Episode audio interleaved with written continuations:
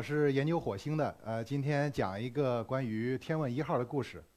我们先看一张照片，这是中国自己设计的探测器，第一次在另外一个行星上发回来的行星的照片，具有非常伟大的这个历史的意义。我觉得每一个中国人看到这张照片都应该感到自豪。那么，我作为一个研究行星科学的，我看到这张照片，我的感受是，啊，太酷了！这个照片太酷了。好，谢谢。我们来想一想，手机、互联网、电脑，啊，这些东西呢，彻底的改变了我们的生活。呃，但是大家有没有想过，这些东西它让我们的感受是从群居变成了独居？因为我们人类从灵长类动物演化而来，我们看所有的灵长类动物，甚至绝大多数的动物都是群居的，群居有利于它们的生存。但是这些发明居然令我们变得独居了，那这个事情它是很奇怪的。我们人类为什么会发明这些东西？因为我们人类一旦要发明一个东西，通常是有一些需求，比如说，呃，我们人类想跑得更快一点，那我们就发明一个自行车；我跑还想跑得更快，我就发明汽车；我还想更快，我就发明飞机。我是有一种需求在驱动。但是我们人类什么时候需要有这么一个需求去发明手机？啊，互联网还有这个电脑需要这些东西呢，它是为了深空探测而设计的。深空探测可以说就是我们整个二十世纪人类干过的最酷的事儿。一九六九年，美国人登上了月球，他们甚至在月球上还飙车，开了一辆月球车，然后带回来三百八十二公斤的月壤，很酷。一九八六年的时候。苏联、日本和德国组成了一个联合舰队，成功穿越了哈雷彗星。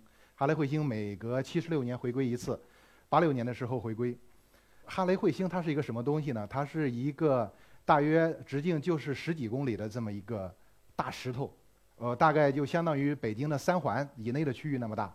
你要在茫茫的太空中去探测这样一个东西，它是非常困难的。但是当时五个探测器就做到了。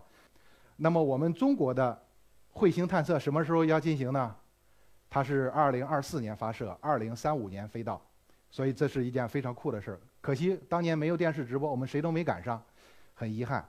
不过现在机会来了，我们将见证另外一件非常酷的事儿，那就是由中国、美国和阿联酋共同组建了一个火星舰队，他们马上就已经要飞到火星上去，我们将有幸亲眼见证这么一个伟大的时刻、伟大的事件。这是我们的天问一号。我们天问一号呢，它有一个环绕器啊，还有一个火星车或者叫做巡视器，能够对火星进行天上和地下联合全方位的探测。那么问题来了，天问一号要探什么呢？时间倒回到二零一零年的八月份，呃，这个这张照片呢，是我们一次开会的间歇，然后拍下来的。呃，这个最右边这个看着镜头的这个就是我。呃，当年我二十九岁，研究生刚毕业两年，当时还在做博士后。我要研究这个火星，它的这个水为什么会这个消失掉，并没有想到我所研究的这个内容将来会成为国家战略的重要组成部分。而我旁边这位，这是我的老师，他叫万卫星。呃，当年呢他五十二岁，然后他心里面在考虑的就是中国的这个行星探测将来要探什么。呃，这个是我们当时开会的场景，二零一零年，呃，大家没有看错，上面写的是金星，第二次金星探测会议。因为当时，这个我们接到国家给的给的这个任务，就是要研讨一下中国的行星探测探什么，不光是有火星，还有金星，还有其他的这个行星。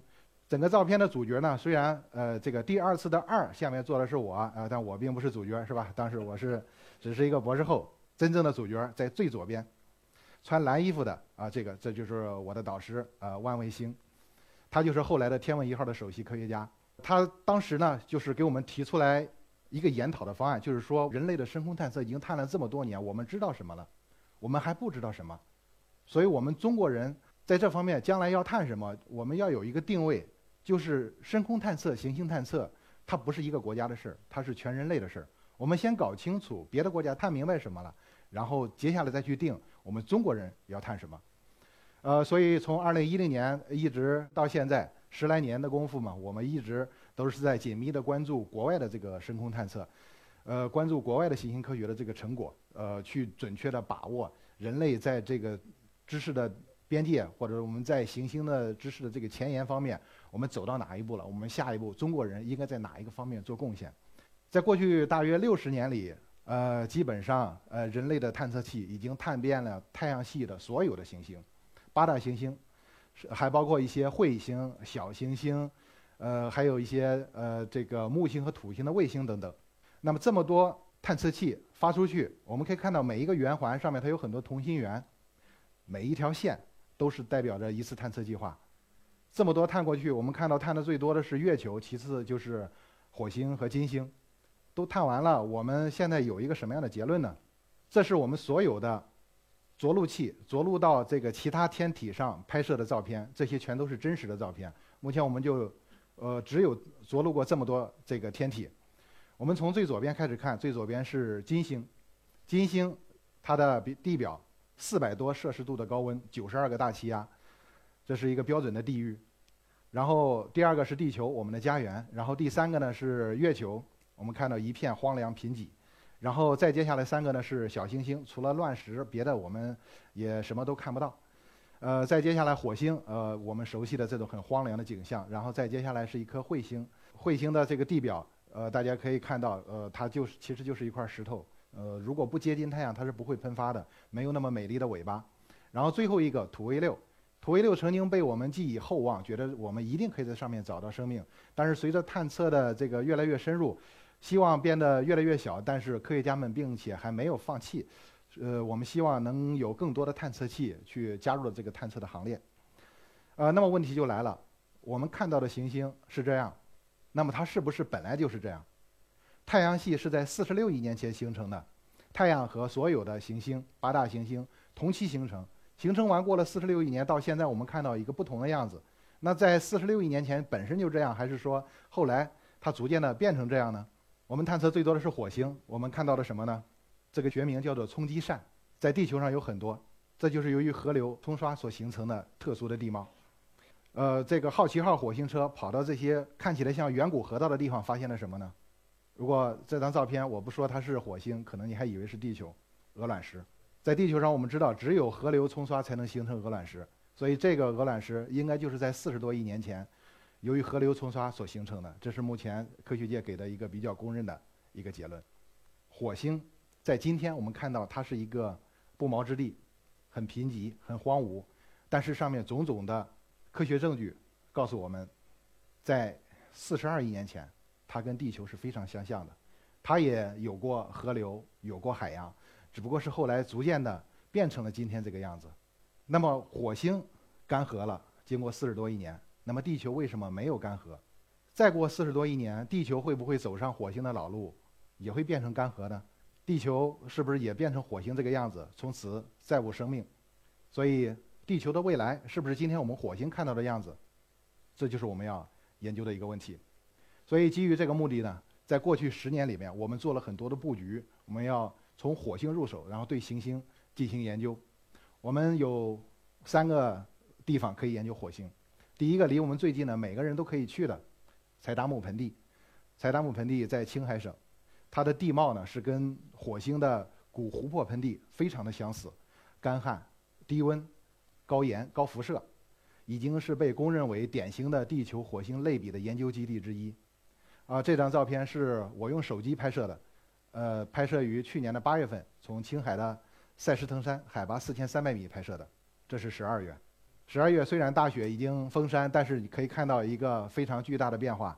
在青海省政府的支持下，我们把整个山头削平了，修上了路，在上面建起了中国第一座行星望远镜。目前呢，已经即将竣工，呃，将会对天问一号开展联合的观测。这个望远镜也可以说不是我们中国人的呃自己的事儿，它是一个国际行星科学界的事儿。在二零一八年的时候，我们就在 Nature Astronomy 上发了一篇文章，就是介绍中国的行星探测计划。未来十年、二十年，我们都有什么样的计划？我们就介绍了这么一个望远镜。它不仅可以探测火星，它还可以探测木星。这个因为中国特殊的这个地貌，所以在中国建设这么一个望远镜，可以跟欧洲的望远镜联合观测，两个望远镜联合的话，可以形成二十四小时不间断的观测，所以会对世界的行星科学界有关火星和木星的研究起到一个非常大的一个促进的作用。可以说，这个望远镜是，呃，国际行星科学界都是非常期待的一个一个事情。然后第二个我们可以研究的地方叫做临近空间。临近空间大约是指距离地面二十到一百公里的这么一个区域，它的环境参数比青海省是更加接近这个火星。它缺氧、低温、高 UV 辐射、强宇宙射线，还有低重力。呃，我们最高的这个跳伞记录啊，就是从这个区域呃诞生的。呃，最高记录大概是四万一千米，这是谷歌的呃副总裁他创造的。我们可以看到他跳伞时穿了这个呃宇航服。这是因为，就是因为在这个地方有很强的宇宙射线辐射，如果不穿宇航服，他就会这个人就会受到伤害，很可能呃就对身体有一个致命的一个伤害。那么要到达这么一个高度，飞机是不行的，普通的民航飞机通常最高飞到一万两千米，而这个地方比较核心的区域是三万米到四万米之间，只有一种工具比较适合，就是气球。这个气球呢里面充的是氦气。所以我们中国科学院成立了一个呃先导专项，叫做鸿鹄专项。我本人呢是担任这个专项的首席科学家。我们整个专项的一个最核心的科学目标，就是要利用气球、利用浮空气、浮空平台来研究行星科学。下面可以看一下我们这个做实验的场景。这个气球在起飞的时候，它是瘪的，上面会携带一个载荷舱。我们的科学仪器都在这个黑色的载荷舱里面保存着。你可以看到这个。气球目前还不是饱的，这是因为这个贴靠近地面那个气压呢比较比较高，呃，越往上的气压越低，它就会膨胀。到达平飞高度，也就是三十公里以上，这个载荷仪器呢就可以开始工作了。呃，这个阶段呢，气球就变得胀满了，一个胀的是这个变成一个很很圆的。当这个实验结束之后呢，它就会启动一个切割器，把这个呃气球抛弃掉，然后启动降落伞。然后让科学载荷呢能够安全的到达地面，重复利用，因为这载荷也都是比较呃昂贵的一些呃一些载荷。然后我们第三个一直在布局在做的就是我们要充分的利用历史上的其他国家火星探测所产生的科学数据来进行一个综合性的研究。大家可以看到，过去曾经有过几十次的探测，呃，当然美国贡献的是最多的，呃，其次还有呃苏联啊，这个呃日本、法国等等。除了飞行器，然后还有火星车，然后利用这些已有的观测数据，结合我们的数据分析，对于火星的水为什么会消失掉，我们现在有一个什么样的结论呢？太阳上呢是时刻在喷出一种叫做太阳风的物质，它的时速高达一百五十万公里。这么高速的一个太阳风，它的主要成分呢是氢离子，它如果冲击到一个行星的大气上，是足以把行星的大气给吹得脱离行星。逃逸到这个行星际空间去，而大气和海洋它是一整套的系统，是有循环的。如果大气跑了，那么海洋呢也会跟着消失。什么东西能挡住太阳风呢？就是磁场，因为带电粒子遇到磁场会偏转，它的路径会发生改变。呃，所以地球是因为有了一个很强大的地磁场的存在，它就像一把雨伞，挡住了雨的这个冲刷。而火星，呃，甚至包括金星，它是没有磁场的，没有磁场的保护。所以，高速的太阳风冲击到火星的这个大气上去，就经过了几十亿年，把这个火星的这个水全部给吹的就逃逸掉了。这是我们关于这个猜想的一个动画。最开始的时候，太阳喷出太阳风，火星也是有磁场的，但是不知道为什么，我们现在也不知道为什么，三十八亿年前的时候，火星的磁场突然消失了，不知道为什么。消失之后，太阳风呢就可以直接吹到火星的大气，然后逐渐的把大气和水。全部都吹走了。经过了将近四十亿年，火星逐渐的干涸，变成我们今天所看到的样子。那么磁场这么重要，是不是有磁场就行了呢？呃，这个不光是我们普通人会这么想，美国行星科学界最顶尖的一批科学家也是这么想的。呃，美国国家航天局 NASA，呃，它的行星科学科学部的主任，也是首席科学家 Jim Green 教授，在2017年就提出利用磁场复活火星。我们在火星的 L 一点放上一个人工大磁铁，是不是火星就可以重新变成地球了？那当然，这个说法遭到了另外一批这个也是顶尖科学家的反驳。呃，其中一位叫做 Jackowski，这位教授呢，他在经过详细的研究之后，他发现这个想法是不现实的。这个不现实的原因可能超乎大家的想象，原因居然是二氧化碳太少了。二氧化碳在地球上，我们觉得这是一个很讨厌的东西，导致全球变暖。可是，在火星上，它就变成一个好东西，因为火星最高温度二十多摄氏度，最低温度零下一百多摄氏度，它是一个比较寒冷的一个星球。如果有足够多的二氧化碳，就可以让它变暖。啊，但是很可惜，火星没有那么多二氧化碳，所以即使加上磁场，火星也不能再变成地球。那么，现在得到一个什么印象呢？火星和地球四十六亿年前同时出生，他们就像一对孪生兄弟，但是后来随着他们的成长，走上了不同的人生路径。所以，当我们看到这对兄弟的时候，我们只能看见他们彼此身上有对方的影子，但是完全是两个不同的人。他们的过去发生了什么，我们不知道。但是如果我们想知道他们发生了什么，他们彼此互为最好的参照。那么，新的探索，我们还有那么多的未知。新的探索呢，即将开始。天问一号、希望号和毅力号即将到达火星，未来呢还将继续。这些探索要靠谁呢？我们要靠。一批又一批的年轻人，那么这些年轻人会从哪里产生呢？所以我们需要有行星科学的教育。二零二一年，中国科学院大学将会率先建成行星科学一级学科。目前我们已经开展了研究生的招生，然后本科生的招生，下一步会继续。一级学科啊，这是为了深空探测国家战略，将会是未来十年呃我们中国高等教育界的一件非常重大的这个事件。什么是一级学科呢？我们知道。物理、化学、数学、天文，这叫一级学科。我们为什么要分学科呢？就是我们说一个科学家他研究什么呢？他是研究物理的，他是研究化学的。但是我们现在如果说一个人他是研究行星科学的，比如我，然后他就归不到我们现在的教育体系里面去。我的研究生现在。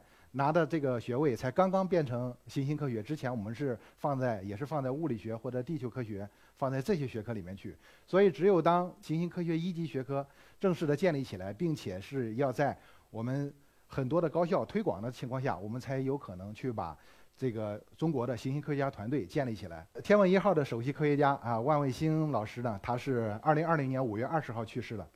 呃，我总觉得他。其实并没有走，也并没有离开，他只是太心急了。